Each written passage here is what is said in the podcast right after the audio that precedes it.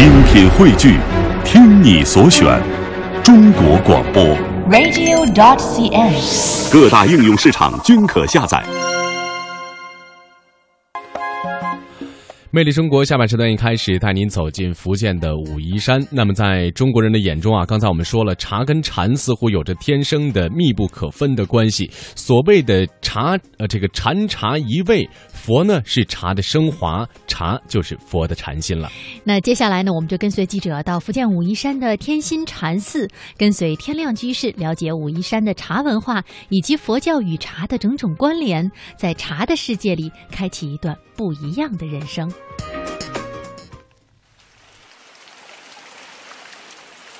甲午年五月，福建武夷山迎来了一年一度的梅雨季。绵绵细雨制造出的氤氲之气，把天地城围拢起来，浓郁而又神秘。武夷山天心禅寺，天亮居士一如往常般泡茶饮茶，一机一壶一香一卷，窗外屋内浑然一体，悠然自在。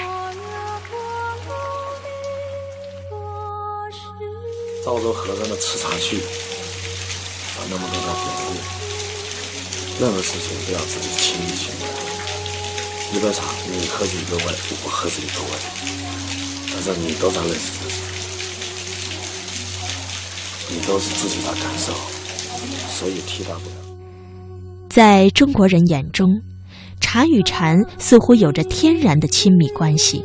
正所谓禅茶一味，佛是茶的升华，茶是佛的禅心。天亮居士因茶识佛，因佛上山，十几年在寺院禅茶院，让他有机会有了更多的顿悟。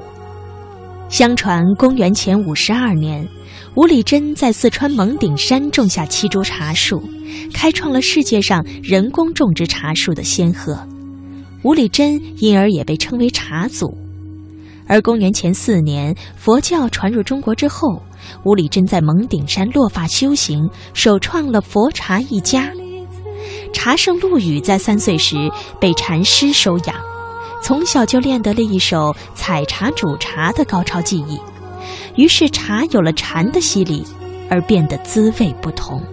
茶长在深山老林与世无争，追求那种淡泊宁静。我们说非淡泊勿以明志，非宁静勿以致远。中国人淡泊宁静就是中国人高尚的品格。尤其茶，它是苦去甘来，所以我们小时候大人说人要吃得苦中苦，方为人上人。这种苦去甘来又吻合了我们中国人传统人的教育教育人的方法，被接受了。为什么释迦牟尼成佛前的第一堂课，就是鹿野苑讲课，讲的就是世敌苦集灭道，所以世敌苦为首啊。人生佛教为什么会喜欢茶？因为所有的问题，人的障碍啊，就是个苦字，苦字。所以这个苦字破开这个苦字呢，你是什么东西都想得透了。所以释迦牟尼认为，人有生苦、老苦、病苦、恨苦、爱苦、得到的苦、失去的苦啊。所以这苦字一出生以后，你看两个眼睛、一个鼻子、一个嘴巴，苦字就形在你脸上。所以用茶来这种苦去甘来，以参破你的苦地呀、苦地破了这个苦字的，你都什么都迎刃而解了。或许正如武夷山旅游局长所说，之所以人们乐于将茶和禅放在一起，是因为二者之间的诸多共同之处。佛与茶的共同诉求是心，是顿悟，是自我修行。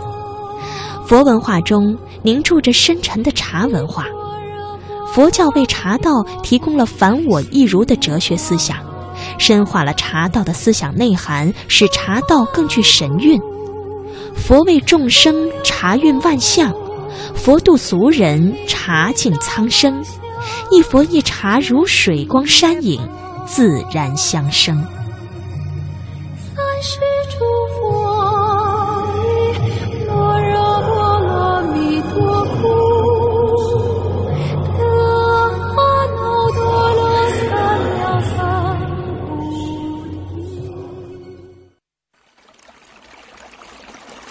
南方有佳木，中国是茶的原产地。中国人对茶的熟悉，上至帝王将相、文人墨客，下至挑夫贩夫、平民百姓，无不以茶为好。人们常说，开门七件事：柴米油盐酱醋茶。由此可见，茶已经深入社会的各个阶层。不知道你有没有仔细观察过“茶”这个字？它是由草、人、木三个字组成。所谓“一人草木间”，正是人在中间的发现，使得世间多了一种饮品——茶。也正是人的存在，使得茶被赋予了更多非饮品的寓意。茶又非茶，人与茶犹如知己，也似佳音。在举起放下的动作不断重复中，不同的人和茶形成了不同的关系，或依恋，或重现，或成全。天心永乐禅寺。深藏于武夷山中的一座佛教名刹，它与茶的因缘尤为殊胜。这里不仅是大红袍传说的起源地，还是乌龙茶制作工艺的起源地。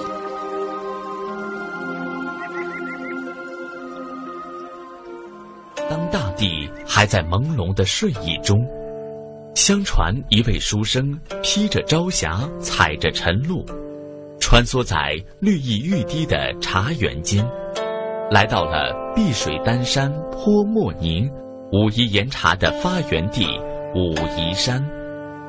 在最具特色、最富传奇的九龙科，这位进京赶考的穷秀才病倒了，他被下山化缘的老和尚发现而抬回寺庙，从此和大红袍结下不解之缘。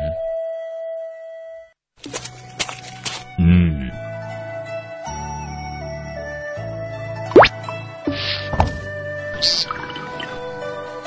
把它喝下，病就会好的。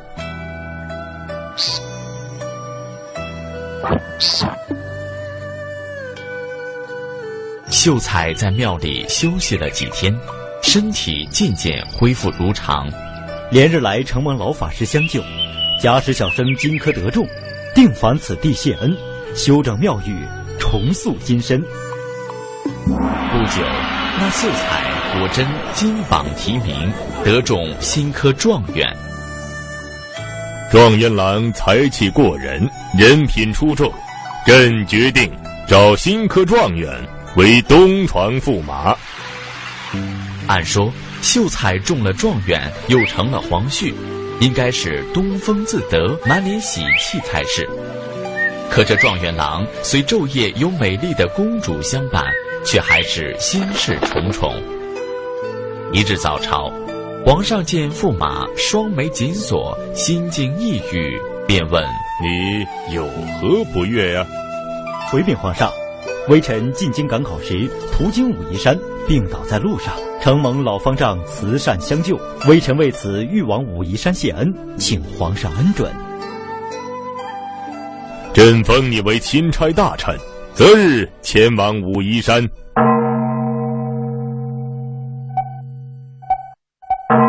钦差大人即将到访，快焚香点烛，布置寺院，恭候钦差大人亲临。当时我落难于此。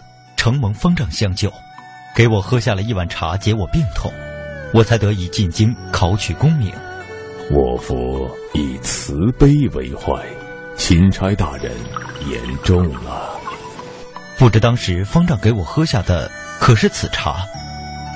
嗯，没错，却是此茶。这茶如琥珀一样光亮，明澈见底，芳香飘逸，并有一股兰花的幽香味。沁进心肺，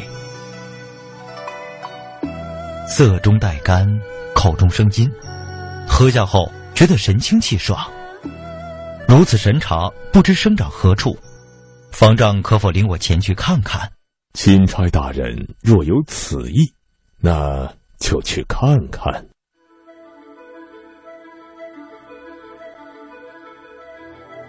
真是天生地造的巧啊！如此神茶能治百病，应该发扬光大，让更多的人来受益，我要举办个仪式，以感谢他救命之恩。嗯，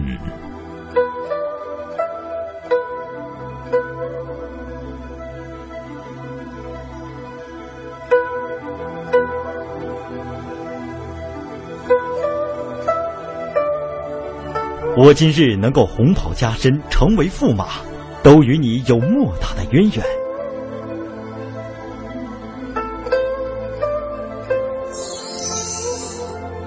从此，那株不知名的茶树因状元这一举动而得名为大红袍。嗯，那么我们是刚刚到了福建的武夷山的天心禅寺。那么说到武夷山啊，就不得不给大家来介绍一下武夷山了。武夷山风景区呢，它是位于武福建省武夷山市南郊武夷山脉北段东南路，它呢是我国著名的游览胜地了。武夷山呢，通常是指位于福建省武夷山市西南十五千米的小武夷山，也称福建的第一名山，属于典型的丹霞地貌，素有“碧水丹山，奇秀甲东南”的美誉，是首批国家级重点风景名胜区之一。其中呢，天游峰就有着“天下第一险峰”的称号。嗯，那此外呢，武夷山其实也在世界遗产名录当中啊。那接下来中国采风，我们就继续来感受武夷山的独特魅力。武夷山位于中国东南沿海的福建省北部武夷山市境内，方圆七十平方公里。碧水丹山的武夷山是世界自然与文化遗产地，自古就以其独特的丹霞地貌而位尊八闽、秀甲江南，更因为盛产茶叶而闻名于世。据统计，这里有名有姓的茶叶就有三百多种，素有“茶叶王国”的美誉。武夷山文化局的潇潇说。茶这个字，其实上面你看一下，上面一个草，下面一个木，然后中间是一个人，就是人在草木中，茶就吸取了整个的天地之精华，然后在武夷山这种独特的丹霞地貌当中，生长出来的茶叫武夷岩茶。岩这个字其实就是山石，对茶。长在那个岩石顶上，然后那个武夷山有一句话是“上者生烂石”，就长在石头上的茶是最好的茶，反倒长在土壤或者普通的那种黄土啊，那个茶还没有呃没有这么一个盐味，养呃它吸收了那个整个的那个呃矿物质里面的哎岩石里面的一些矿物质，才有独特的那个武夷岩茶的那个呃叫什么岩谷花香。嗯，它吸取岩石，然后。呃，它那个茶又有制作整个制作工艺，武夷山那个有被申报成世界非物质文化遗产，这么一个大红袍制作技艺。通过这种制作技艺，又配合着它这种独特的一个，呃，这种自然环境，才有这种茶。那每年是四五月份产茶的最好的季节。对，但是武夷武夷山啊，这个地方属于闽北，它属于就是整个地势比较高嘛，天气也比较寒冷。呃，一般的，你看像那个绿茶之类的，它都是在清明节左右。清明茶叫清明茶嘛，清明前茶、明后茶，对，明前茶。然后武夷山呢，它的这个地势比较高，武夷就是有一个黄岗峰，属于华东六省第一高峰。就是整个六省从山东嘛，不，它比泰山还高。泰山是一五五四，然后这个黄岗山在武夷山最高峰是二幺五八，两千一百五十八米。它这么高一个地势，所以它的这个呃整个比较寒冷嘛。到清明节的时候，整个武夷山还比较冷，它所以它那个茶叶一般都是在五一左右。嗯，它就比那个普通的那个明前茶要要稍微晚一点才开始采摘制作。武夷山人文历史几乎每一个章节当中都记载着武夷茶的发现、种植与制作，散发出茶的清香。这样的特色在整个中国的名山中都是极为罕见的。据史料记载，汉代开始武夷茶就有了入贡的记录，唐代更是名气大增。唐玄宗派遣登侍郎严行之到此诏封武夷山为名山大川。武夷茶就因此因势而上，得以向四方传播。据从普敏向周武王贡茶谈起一文，早在商周时，武夷茶就随其普敏族的军长会盟伐纣时进献给周武王了。西汉时，武夷茶已初具盛名。唐朝元和年间，孙桥在《宋茶与交行部书》中提到的皖干侯是武夷茶别名最早的文字记载。到了宋代，武夷茶已称雄国内茶坛，成为贡茶。元明两朝在九曲溪之第四曲溪畔，创设了皇家备茶局，称之为御茶园。从此，武夷茶大量入贡。十七世纪，武夷茶开始外销。一六零七年，荷兰东印度公司首次采购武夷茶，经爪哇转销欧洲各地。几十年后。武夷茶已发展成为一些欧洲人日常必需的饮料。当时，一些欧洲人把武夷茶称为“中国茶”。英国最早的茶叶文献中的 “bohea” 的意思，即为武夷之音译。当时在伦敦市场上，武夷茶的价格比浙江的州茶还要高，为中国茶之首。十九世纪二十年代开始。武夷茶在亚非美一些国家中适种，至今已在几十个国家中安家落户。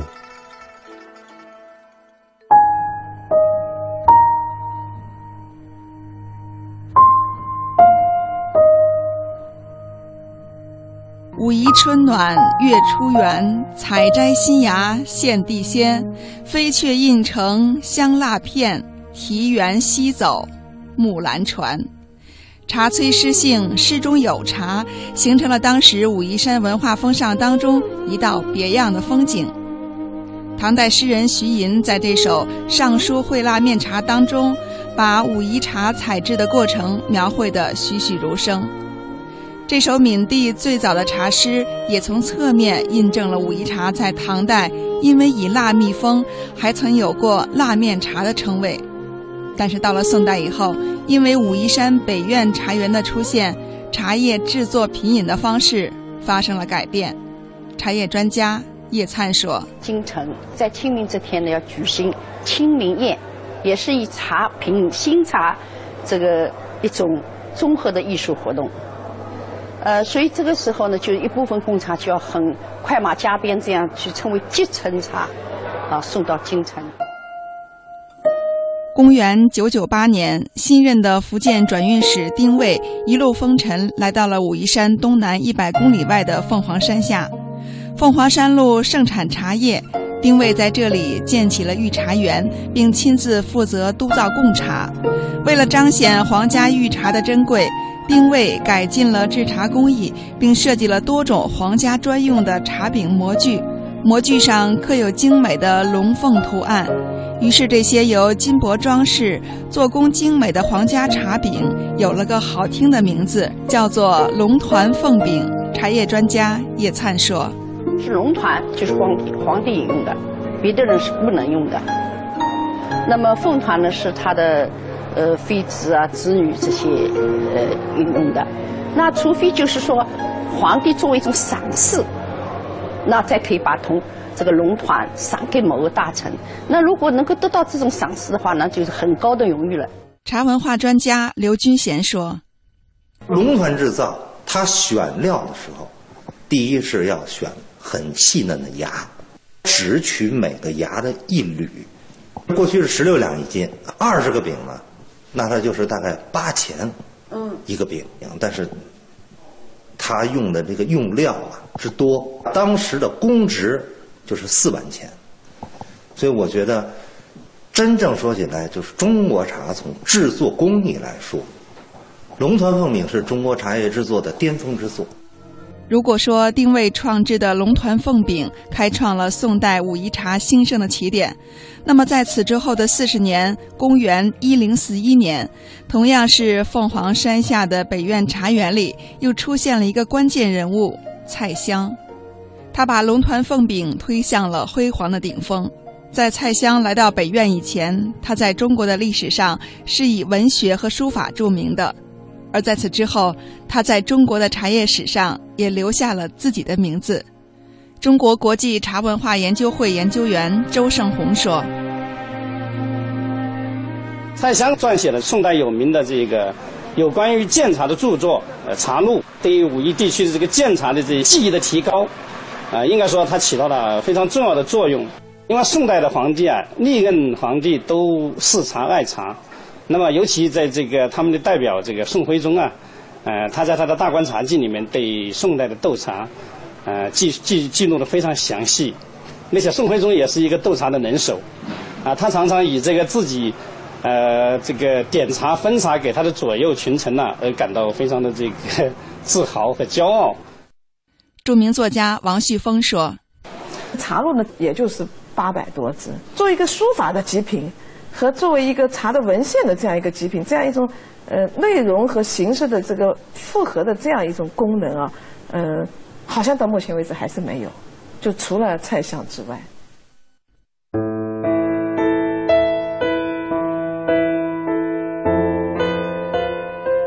一部《武夷茶史》几乎浓缩了整个中国宋代的茶叶历史。在宋代，武夷茶是作为建安茶的一部分入贡朝廷。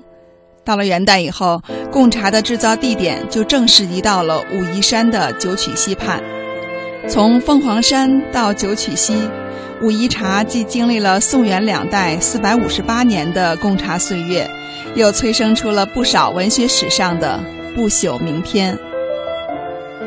范仲淹有诗云：“溪边齐名冠天下，武夷仙人从古栽。路崖错落一番荣，坠玉含珠散家树。”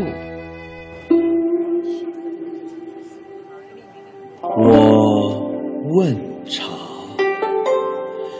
几片青叶，一杯山泉，如何能静心消愁？